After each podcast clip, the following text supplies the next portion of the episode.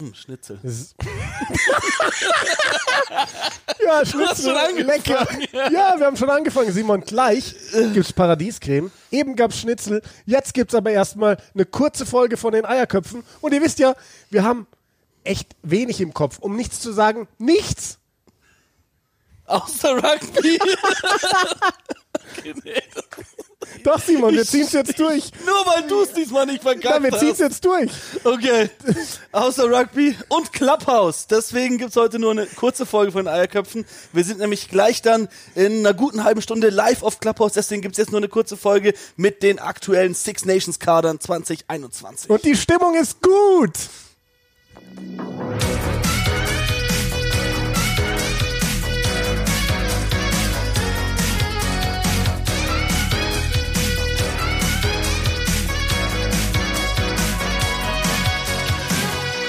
Ja, Simon, für unsere Hörer ist es wahrscheinlich gerade ungefähr ein Hundertstel. so sexy unter deinem Oberteil raus, grad, wenn du dich nach hinten lehnst. Ein Hundertstel so lustig wie für uns. Ähm, es ist gerade tatsächlich der vierte Anlauf. Er ist auch schief gegangen. Ich musste die ersten drei Male immer lachen, weil ich irgendwie das Wort Eierköpfe nicht mehr rausgekriegt habe aus meinem Mund.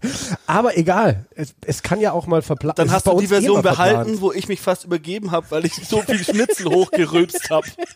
ja, ist jetzt so. So, ähm, wie gesagt, es ist äh, Samstagabend Abend. Es ist Samstag, der 23. Januar. Die Eierköpfe gehen ganz neue Wege, weil sie so krass sind. Sie machen nämlich heute was? Influencerköpfe. Influencer Wir sind live auf Clubhouse. Die App gibt es noch nicht lang. Ähm, also mittlerweile gibt es sie schon fast ein Jahr. Also, aber nicht in Deutschland. Ist jetzt erst die erste, zweite Woche, wo es wirklich äh, hier abgeht. Und da haben wir uns natürlich schnell eingeschleust, uns den Namen gesichert und ganz unseren ersten Talk haben dazu auch aufgerufen auf Instagram, dass ihr uns schreibt, über was wir da reden wollen, weil das Besondere an Clubhouse ist wirklich, es gibt die Möglichkeit für jeden live zuzuhören. Es ist wie ein Live-Podcast und man kann die Hand heben, wir können euch aufs Sprecherpodium hochholen, dann könnt ihr mitreden bei den Themen. Ich denke mal, vor allem später wird es interessant werden, wenn es da mal um Six Nations geht. Vor dem Spiel reden, nach dem Spiel reden, eure Meinungen mit reinholen, weil genau das wollen wir hier. Wir wollen auf Vollkontakt mit der deutschen Rugby-Community gehen. Genau, ich wollte es gerade sagen, für unsere Hörer ist es für heute wahrscheinlich sehr uninteressant, weil unsere Podcast-Folge erst rauskommt, wenn wir schon bei Clubhouse waren, ja. ja die verrückte technische Welt.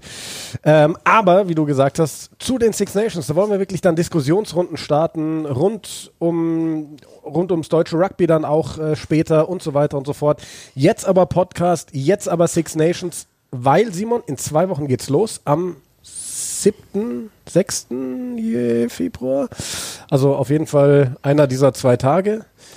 Du, ich weiß es nicht, ich darf dies ja keine Spiele kommentieren. Ja, doch, das kommt schon noch. Im das, Februar übrigens, zumindest nicht. Lass uns gleich doch mal so starten, Simon. Es ist ja wirklich sehr schade. Es haben uns sehr viele Zuschriften erreicht. Ob wir wüssten, ob die Six Nations wieder bei Pro7 Max laufen? Nein, das tun sie leider nicht. Die Zuschauerzahlen waren einfach zu schlecht muss man so sagen. Rugby funktioniert in Deutschland nicht im Fernsehen. Nicht zu Stoßzeiten, das ist halt das Problem. Ich wollte gerade sagen, nur bei der WM, da funktioniert es, weil eine WM ist was anderes und da waren halt beim letzten Mal in Japan auch die Zeiten einfach passend, aber wenn du Samstagnachmittag gegen die Bundesliga läufst und äh, abends, dann hast du halt keine Chance in Deutschland. Obwohl, das hat mich krass überrascht. Ich habe ja ein Spiel ähm, bei den Nachholspieltagen, habe ich ja das England gegen Italien-Spiel nachgeholt, das nur auf RAN.de lief.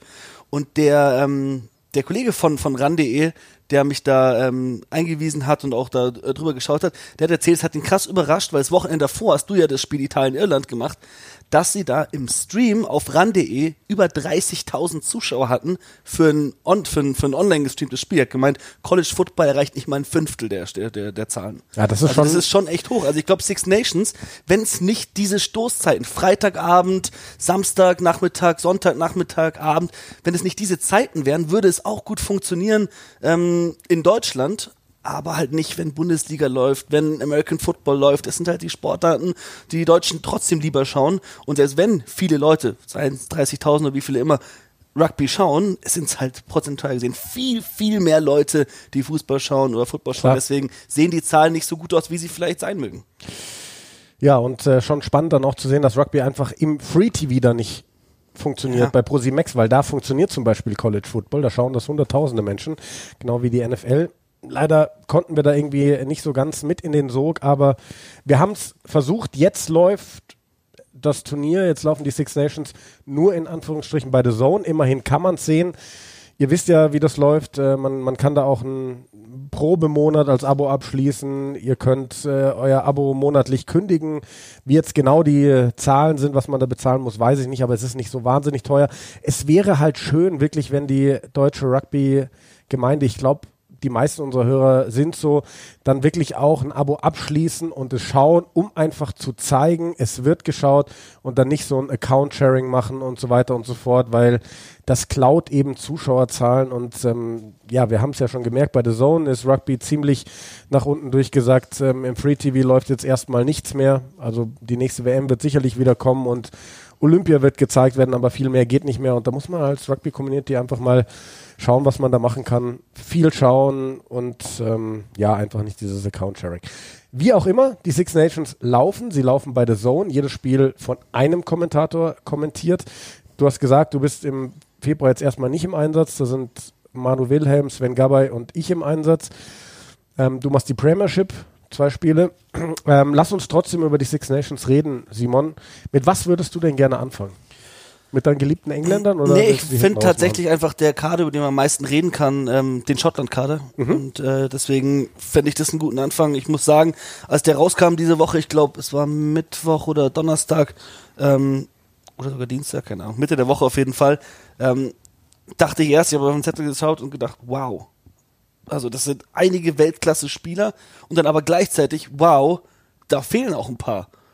Und ähm, ich denke natürlich, wenn man Schottland an letzte Saison denkt, das Größte ist Finn Russell wieder dabei, der, ich meine, der hat jetzt auch schon gegen Ende des Jahres äh, wieder für Schottland gespielt, aber vor allem, wenn man letzte Six Nations in Betracht zieht, Finn Russell wieder dabei, auf der anderen Seite Duncan Weir wieder raus, der echt auch eingestanden ist für Schottland in Zeiten der Not und richtig gut gespielt hat. Trotzdem, Finn Russell ist der vielleicht beste Zehner in Europa gerade, zumindest einer der besten. Und deswegen haben die Schotten da schon mal ihren Dreh- und Angelpunkt. Aber man muss hoffen, dass er fest. fit bleibt, weil du hast gerade gesagt, Duncan Weir nicht mehr und Adam Hastings, soweit ich weiß, auch nicht fit. Also ist die Frage, was, was kommt hinter Finn Russell? Wenn ja. er fit bleibt, brauchst du niemanden dahinter? Aber was ja, sie passiert? haben halt äh, den, den äh, Wanderwald, den von, äh, von Edinburgh, der mittlerweile auch eingeschottet ist, gebürtiger Südafrikaner. Natürlich kannst du den Duncan Weir auch wiederholen, der gerade nur halt bei Worcester geblieben ist, der wurde einfach nicht nominiert, aber fit ist er nach wie vor. James Lang kann zur Not auch äh, auf der Zehnerposition spielen. Also sie haben schon Optionen, ich glaube aber, dass es auch irgendwie bewusst so gehalten ist, dass Adam Hastings die klare Nummer zwei hinter Finn Russell ist. Und sonst will Townsend gerade da niemanden in Betracht ziehen, der im Endeffekt da ähm, das, das, das System in Gefahr bringen könnte. Deswegen Finn Russell, klare Nummer 1 auf der 10. Und dann, ähm, wenn was dem passieren sollte, müssen sie umsatteln. Egal, was dann passiert, ist es einfach schwächer. Ja, ähm, es gibt, für, also ich habe mir auch eben so ein paar Sachen rausgeschrieben. Da war eben auch Russell eben dabei, Hastings nicht fit. Richie Gray zurück. Weißt du, wie lange ich da drauf warte, Simon? Beide Gray-Brüder auf der zweiten Reihe. Also, Richie Gray ist einer der, der ersten so Rugby-Spieler, die ich wirklich, ah, wie soll ich das jetzt ausdrücken, die ich wirklich so bewusst wahrgenommen habe als einer meiner Heroes, wenn ich das angeschaut habe. Ähm, was für ein geiler Spieler und dann war er ja jahrelang raus. Ich meine, er ist nach Frankreich gegangen, war dann da viel verletzt und so weiter und so fort. Und jetzt ist er dabei seit gefühlt 80 Jahren zum ersten Mal und ganz ehrlich, wenn die mit Johnny und Richie Gray auf der zweiten Reihe spielen, dann hui. Vor allem werde ich schon ein bisschen feucht im Höschen so. Ja, ich auch. Auf jeden Fall. Ich glaube, dass es insbesondere bei den Standardsituationen, Setpiece, Gasse vor allem, den Schotten echt helfen kann, weil Richie Gray mittlerweile auch echt erfahren ist und dann vor allem gegen Teams wie Frankreich oder so, der dann noch extra seine Erfahrung mit ins Spiel bringen kann. Ich glaube aber trotzdem, dass er nicht anfangen wird. Ich glaube, sie werden mit Johnny Gray und äh, Grant Gilchrist anfangen, einfach das sind die Eingespielten auf der, auf der Position oder äh, nee, Scott Cummings ist der, der, der, der neben Johnny Gray wahrscheinlich starten wird. Also sie haben da ein paar Kandidaten auf jeden Fall. Weshalb auch, und das ist eine der größten Überraschungen eigentlich bei diesem Kader für mich, Sam Skinner nicht nominiert mhm. ist. Und er ist nicht verletzt. Ich habe extra gecheckt. Ich dachte, safe ist der verletzt. Sam Skinner mit den Exeter Chiefs ungefähr alles geholt, was du holen kannst in 2020. Gesetzte Spieler auf zweite oder dritte Reihe. Gar nicht nominiert für Schottland. Finde ich schon krass. Da müssen sie viel Vertrauen in die Spieler haben, die sie jetzt nominiert haben. Vor allem, weil er ja so ein flexibel einsetzbarer Typ ist. Er kann zweite und eben dritte Reihe spielen. Und das ist ja das Dankbarste, was ein Trainer im Kader haben kann. Das hat mich auch sehr überrascht. Aber wahrscheinlich eher im Club-Rugby als im internationalen Rugby. Wenn du kann zugreifen sein, kannst, auf wen du möchtest, willst du schon Spezialisten auf den Positionen haben. Wenn es wiederum geht, zu einer WM zu fahren oder so, nimmst du wieder so einen Hybridspieler, der vielleicht mehrere Positionen covern kann und unter der Woche gegen Russland zweite oder dritte Reihe spielt. Aber Six Nations, wo du für jedes Spiel 100% geben willst, willst du halt auf den Positionen eingefleischte Spieler haben. Und ich finde vor allem auf der dritten Reihe super die Inklusion Gary Graham Nummer 8 Hammer, was der gerade spielt ja. bei Newcastle, einer der besten Spieler der Premiership, wirklich gefährlich mit Ball in der Hand, nicht der größte Spieler vom Spielertyp, ähnlich wie Sam, ähm, hier äh, Sam Simmons zum Beispiel, aber halt einer, der sich aus jedem Tackle nochmal rauswinden kann, ähnlich wie Hamish Watson, viele Meter macht zum Angriff in der Verteidigung. Auch so einen Riecher hat, was Versuche angeht und so. Genau, und äh, in England sagen sie, oh, ist Pick on Form. Gerade jemand, der eine Premiership Versuche legt mit Tap and Go fünf Meter vor der Linie, weil es ihm Spaß macht. Ja, nominier den. Und auch wenn er vielleicht nicht von Anfang an spielen wird, ich kann mir vorstellen, dass sie die sichere Option nehmen mit Matt Fagerson auf der 8, wie sie bisher gespielt haben, würde ich gerne die Kombination sehen. Richie, Watson und Graham, dritte Reihe bei Schottland. Zweite Reihe davor, Johnny Gray mit, ob du jetzt Gilchrist, Cummings oder Richie Gray nimmst. Beide Gray natürlich nice. Und dann erste Reihe, da haben sie gerade eine Problemposition. Hakler, Stuart McInally und Fraser Brown beide verletzt. George Turner, okay, und dann zwei Uncapped-Spieler nominiert. Das könnte vor allem bei der Gasse ein Problem werden. Das, das ist so eine Sache, die man gerne unterschätzt, die man aber in den letzten Jahren immer wieder gesehen hat. Ob das jetzt ein gestandener Spieler oder ein neuer Spieler war, Rory Best hatte eine Zeit lang massive Probleme bei der Gasse und Irland hatte massive Probleme. Äh, einen Spieler würde ich ganz gerne noch ansprechen bei den Schotten, Cameron Redpath ähm, Sohn vom ex-schottischen Kapitän Brian Redpath, war ja eine Sache, die wirklich für Furore gesorgt hat, weil er ist für eine Ablöse gewechselt, ne? Von den Sale Sharks zu Bath, genau. meine ich. Ähm, sogar, glaube ich, ein halbes Million, eine halbe Million Pfund haben sie gezahlt für den. Wohl, weil Sale auch Probleme hatte mit ähm, Salary Cap und so weiter und so fort. Ein mega Talent, der auch durch die U20 und so gegangen ist, als Star, kann man so sagen. Und hatte ich ja immer wieder erwähnt, für mich die Innenposition die Position, wo sich bei Schottland wirklich was tun muss, damit da der nächste Schritt drin ist. Sie haben einen geilen Verbinder, sie haben einen geilen Schluss mit Stuart Hawk, sie haben eine wahnsinns zweite Reihe. Dritte Reihe brauchen wir uns auch nicht drüber unterhalten. Klar, die acht war oft schwierig. Erste Reihe war teilweise sogar Ey, die super was hat der erste Sutherland Reihe für eine, für ja. eine Ding gespielt Und letztes Jahr? Jetzt gibt denen ein, zwei gute Innen, dann kann Schottland wirklich mal für eine große Überraschung sorgen. Ja, ich denke, Cameron Redpath könnte super interessant sein. Das war noch kurz, um das zu ergänzen. Der wurde ja aus dem Dreijahresvertrag nach einem Vertrag rausgekauft. Das sieht genau, man im Rugby ja. ganz selten. Ja. Normalerweise, es gibt schon mal, dass Spieler viel verdienen oder so, aber nicht, dass jemand mitten aus dem Vertrag rausgekauft wird. Das war so besonders schon, dass es äh, für Furore gesorgt hat in England und jetzt dann er, er hat ja U alles England gespielt, sein Vater schottische Legende, klar. Und aber und da habe ich auch ein inter interessantes Interview gesehen. Sale hat für ihn in der Jugend noch eine wirklich äh, kostenspielige Operation mit, mit, mit Rehabilitation, alles gezahlt und so. Und er hat deswegen das Gefühl gehabt, immer dem Club auch was zu schulden. Und hat deswegen, weil die natürlich von der, von dem englischen Rugbyverband haben die Zuschüsse bekommen für jeden englisch qualifizierten Spieler. Deswegen hat er sich nicht nominieren lassen von Schottland, sondern ist bei England geblieben in den U-Mannschaften damit Sale einen Zuschuss für ihn bekommt. Und jetzt dann aber als Erwachsener, nicht mehr bei mhm. Sale, jetzt bei Bath, hat er gesagt, sein Herz schlägt für Schottland, spielt er für Schottland. Haben wir auch schon anders gesehen. Zum Beispiel Gary Graham hat ja vor drei Jahren noch gesagt, er freut sich, die Schotten auseinanderzureißen. Vor zwei Jahren hat er für Schottland gespielt. Ja, ja. So, Simon, wir hatten gesagt, wir machen eine kurze Folge von circa 20 Minuten. Wir haben jetzt Schottland besprochen und ein bisschen blöd rumgelacht und sind bei 14,5 Minuten. Das heißt, okay. wir müssen ein bisschen aufs Tempo bisschen drücken. schnell, ja. Äh, nächstes Team, sollen wir den ersten Gegner der Schotten nehmen? Ja. Das wären nämlich die Engländer. Ähm, und dann sind wir schon bei 20 Minuten. Ja, müssen wir vielleicht gar nicht so viel drüber sprechen. Gibt es so viel zu besprechen bei den Engländern? Also für mich ganz wichtig, Courtney Laws ist zurück. Auch so ein Hybridspieler, der ja gerne auf der 6 eingesetzt wird, obwohl er eigentlich gelernte zweite Reihe Stürmer ist. Ähm, ist, glaube ich, ein ganz wichtiges Puzzleteil bei, bei Eddie ja. Jones. Und gespannt bin ich halt auf die, auf die neuen, vor allem hier Paulo Odokwo. Da gab es ja die Gerüchte, er könnte vielleicht für Italien spielen, was ich geil gefunden hätte, weil ja. es würde mich freuen, wenn Italien gute Spieler dazu kriegt. Und Harry Randall, der Gedrängehalb von Bristol. Benno Urbano, guter Spieler, erste Reihe, aber ich glaube, da gibt es bessere. Ist jetzt für mich nicht so das Riesending. Ähm, ja. Solide, vor allem Bath ist im Gedränge ähm, eine Wucht in der, in der Premiership. Ich würde auch bei den zwei bleiben, die du gerade rausgepickt hast.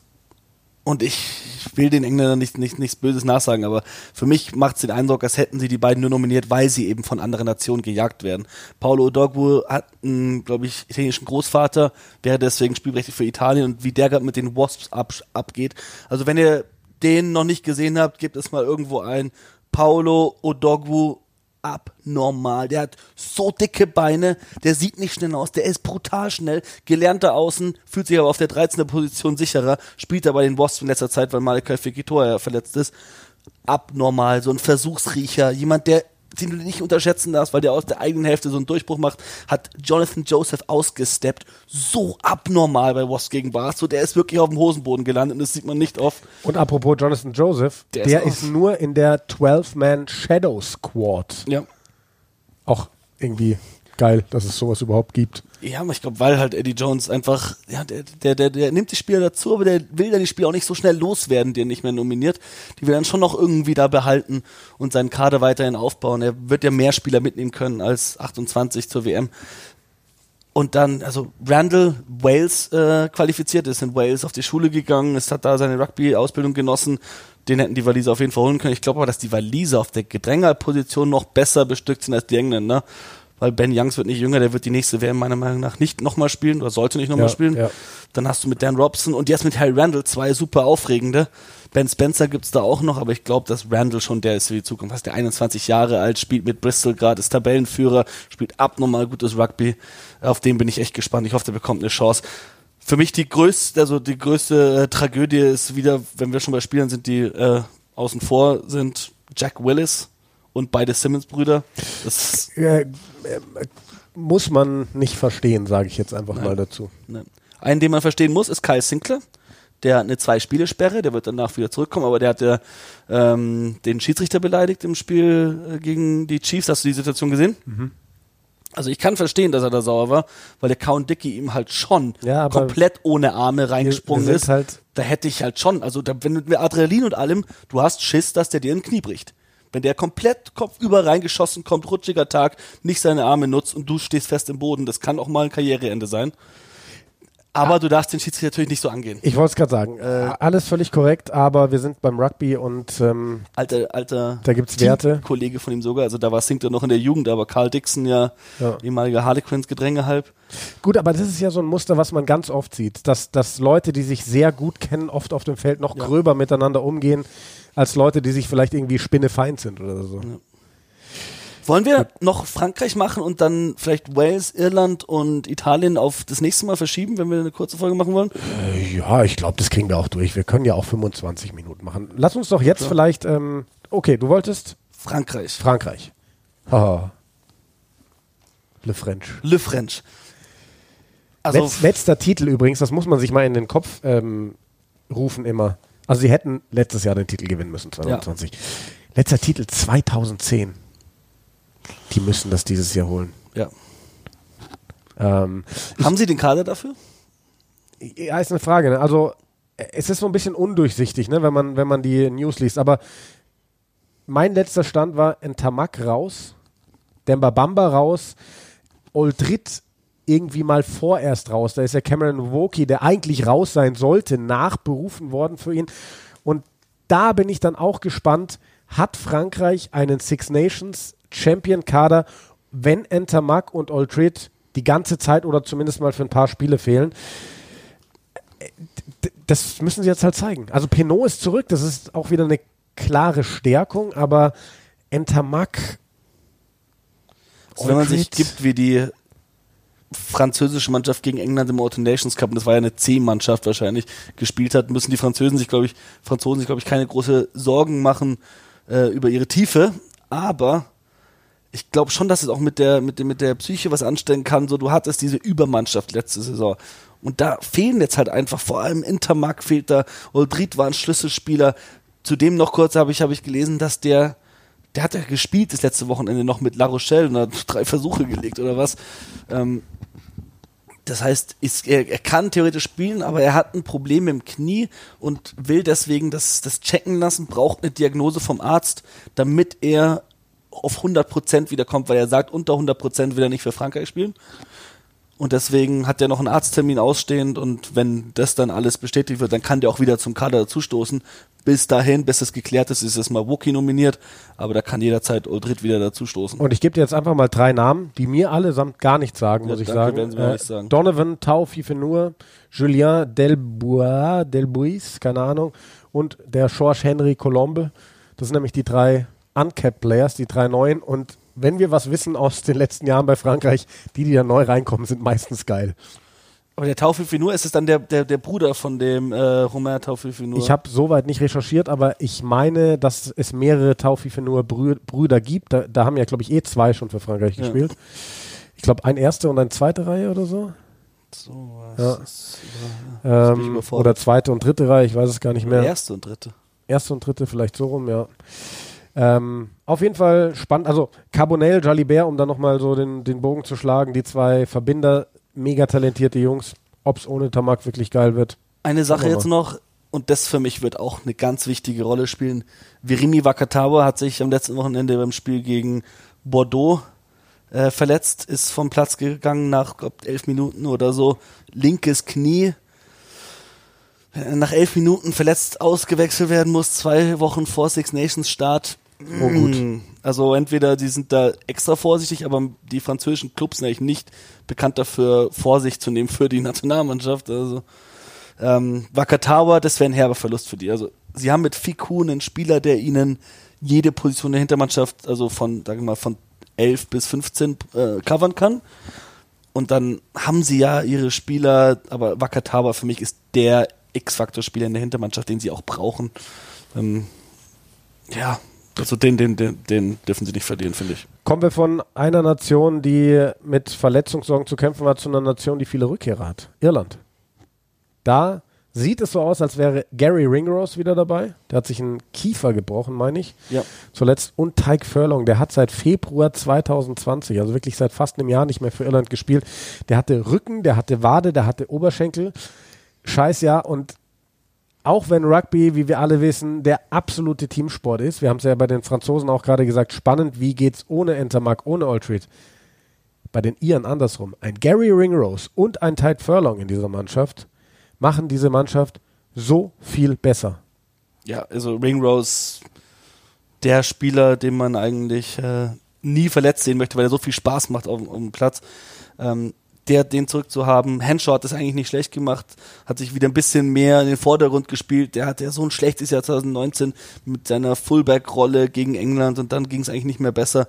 Der war dann gegen Ende des Jahres immer wichtiger. Sonst ähm, glaube ich, dass äh, Irland eine der Mannschaften ist, die du nicht unterschätzen darfst für dieses Turnier. Die, die Spiele liegen ganz gut. Äh, sie haben Heimspiel, ich glaube, gegen Frankreich und gegen England. Und das ist natürlich äh, für Irland ein Jahr, in dem sie ganz gut mal einen Grand Slam holen können. Normalerweise, vor allem wenn Wales gerade nicht so stark ist, wenn wir auch noch drauf zu sprechen kommen, ähm, denke ich, dass die Iren, vor allem mit Andy Farrell, der hat das ein bisschen, der hat seine, sein Team so langsam ähm, zusammengeführt.